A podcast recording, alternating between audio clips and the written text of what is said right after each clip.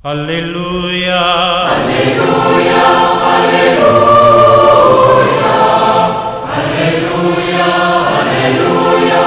Aleluya. Hola, ¿qué tal, queridos amigos? Reciban un gran saludo en este día. Estamos en el domingo de la ascensión del Señor. Yo he recibido todo poder en el cielo y en la tierra. Esa es como la frase, la afirmación que resume el contenido fundamental de este domingo y que lo encontramos ahí en el Evangelio que nos propone la liturgia en este domingo, ahí Mateo, el capítulo 28, los versículos del 16 al 20. Celebramos, como decimos, la ascensión del Señor, la que tuvo lugar 40 días después de la Pascua. Los hechos de los apóstoles nos relatan este episodio, la separación final del Señor Jesús de sus discípulos y de este mundo. El Evangelio de Mateo, sin embargo, presenta el mandato de Jesús a los discípulos, es decir, la invitación a ir, a salir, para anunciar a todos los pueblos el mensaje de salvación hay un mandato, ir. Y esto es con fuerza.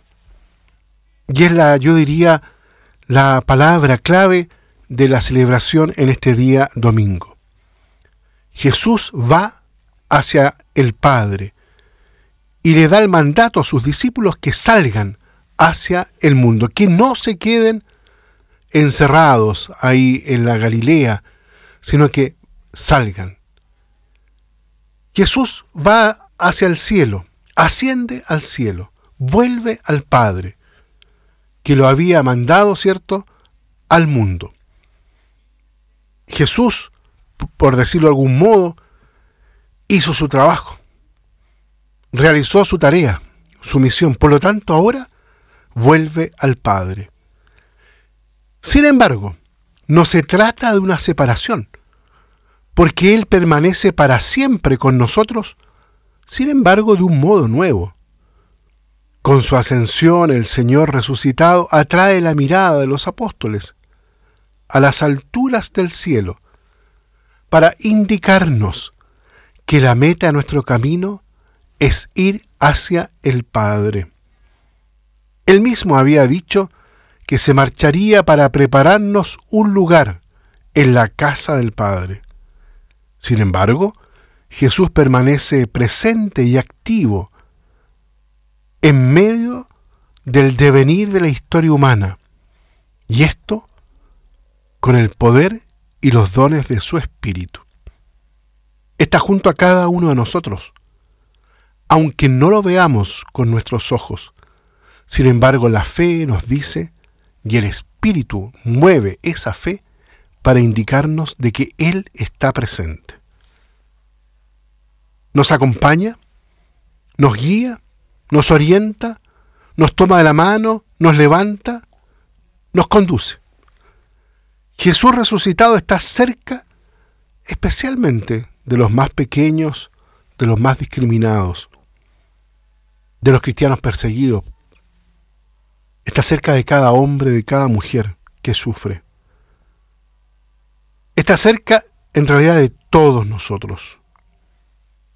El Señor es el Emanuel. Él está en medio nuestro. Y la fe nos mueve y nos indica que Él está siempre aquí con nosotros. Es la tarea del Espíritu. Por eso es que es importante que el Señor parta, porque el Espíritu tiene como tarea, como misión, mostrarnos esa presencia oculta, misteriosa de Jesús en medio de nuestra historia. Cuando Jesús regresa al Padre, sin embargo lleva algo nuevo, lleva su humanidad. Una humanidad que, como todos sabemos, sin embargo, en virtud del misterio pascual, ahora transfigurada, heridas transfiguradas. Su cuerpo está transfigurado, es hermoso. y sin embargo conserva las llagas. Cuando vuelve el Padre le muestra esas llagas. Y podemos imaginarnos, ¿cierto?, que le dice, mira Padre, este es el precio del perdón que tú das.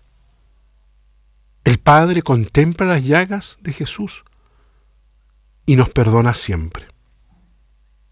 Lo hace porque en realidad Jesús es quien ha asumido en su humanidad nuestras propias heridas, nuestras propias llagas, y Él en sí mismo, como decíamos en virtud del misterio pascual, las transfigura, las hace nuevas.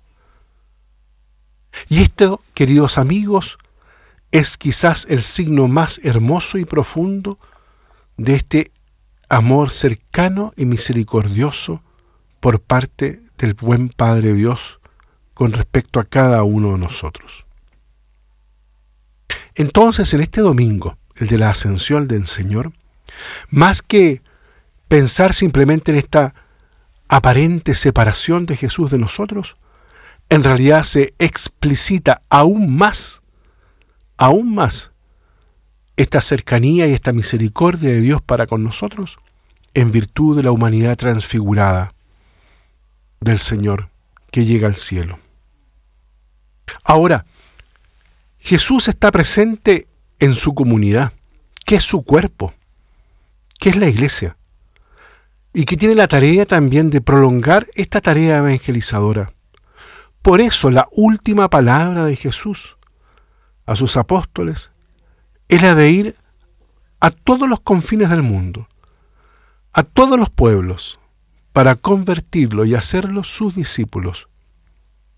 Y en realidad es un verdadero mandato.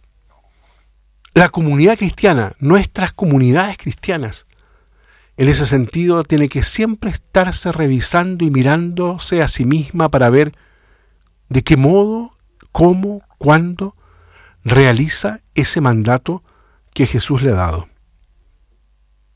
La comunidad cristiana, por lo tanto, es una comunidad que tiene que estar inserta en medio del mundo, con el corazón abierto a ese mundo y con los ojos en el horizonte de Dios.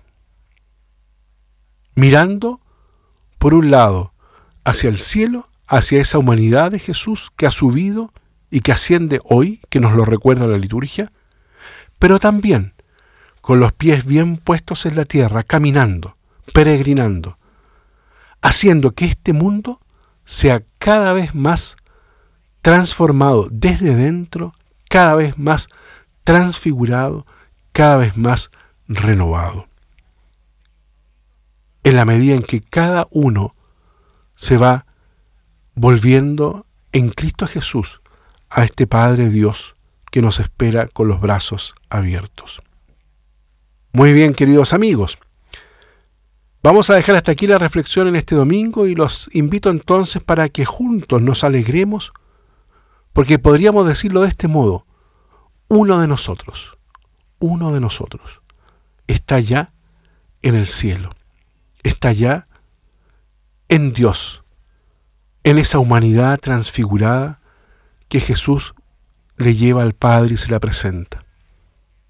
Pidámosle al Señor, pidámosle a la Virgen, que en nuestro caminar y en nuestro peregrinar hacia el Padre, nuestra vida, nuestra humanidad también se vaya transformando y transfigurando y siendo cada vez más del Señor. Que Dios los bendiga a todos y a cada uno. Aleluya. Aleluya. Aleluya. Aleluya, aleluya, aleluya.